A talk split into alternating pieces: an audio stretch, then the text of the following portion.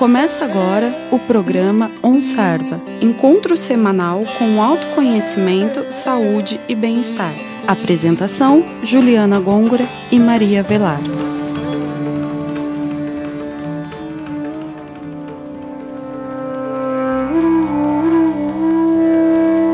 Olá, ouvintes do OnSarva. Iniciamos mais um programa aqui na Rádio Fiscar 95,3 FM. No programa de hoje abordaremos o tema yoga. Eu sou a Juliana Gôngora e está comigo em estúdio a professora Maria Velar. Olá, professora.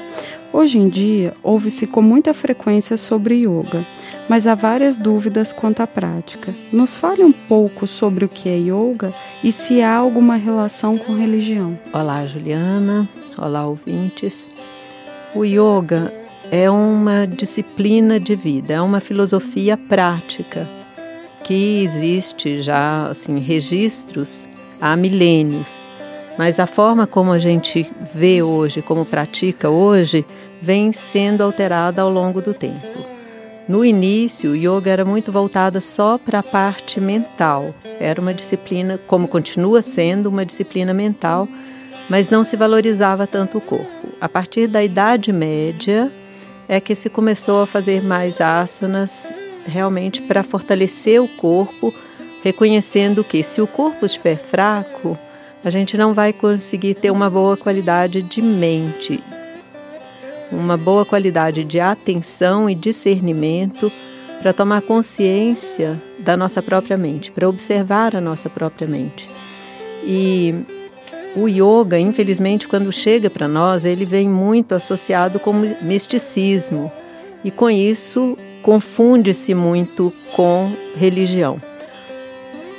O Swami Kuvalayananda foi o primeiro mestre, professor de yoga da Índia, que fundou um instituto para fazer pesquisas científicas com yoga, exatamente a partir de um pedido do, do guru dele, que quis que se colocasse o yoga numa linguagem atual, associada à ciência, para que se compreendesse as coisas de uma forma mais clara.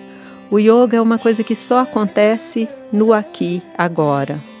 Então, historicamente, a gente vê como que o yoga vai alterando a prática ao longo do, do tempo de acordo com a filosofia, a cultura, o modo de vida de cada época. Então, atualmente, trabalha-se muito o corpo, mas na verdade o que se quer, através desse trabalho corporal, é tomar consciência da própria mente e dessa relação com o corpo. O objetivo é sempre a mente, o bem-estar e para que a mente fique bem, para que a mente esteja tranquila, é importante que o corpo esteja saudável. Então a gente trabalha sempre diretamente associando os dois. A religião é uma coisa institucionalizada e realmente não tem nada a ver com yoga. Na Índia, onde o yoga começou, a principal religião de lá é o hinduísmo. Mas, na verdade, Buda também praticava yoga e o que se conhece, o que se sabe é que hoje em dia muitos budistas também praticam mesmo sem estar ligados diretamente ao hinduísmo. E da mesma forma, existem várias outras pessoas de todas as religiões, ou mesmo sem nenhuma religião, que praticam yoga. Então, felizmente, ela pode ser praticada por pessoas de qualquer religião, porque o objetivo do yoga é unir.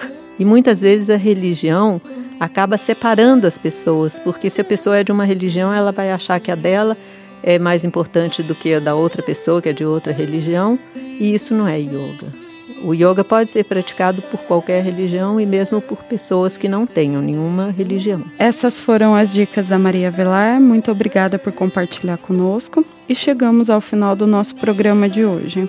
Obrigada, ouvintes da Rádio Fiscar. Fiquem ligados na programação e entrem em contato conosco através do e-mail programaonsarva.gmail.com e curta nossa página no Facebook. Semana que vem voltamos com um novo tema. Fiquem com o mantra de encerramento. Namastê.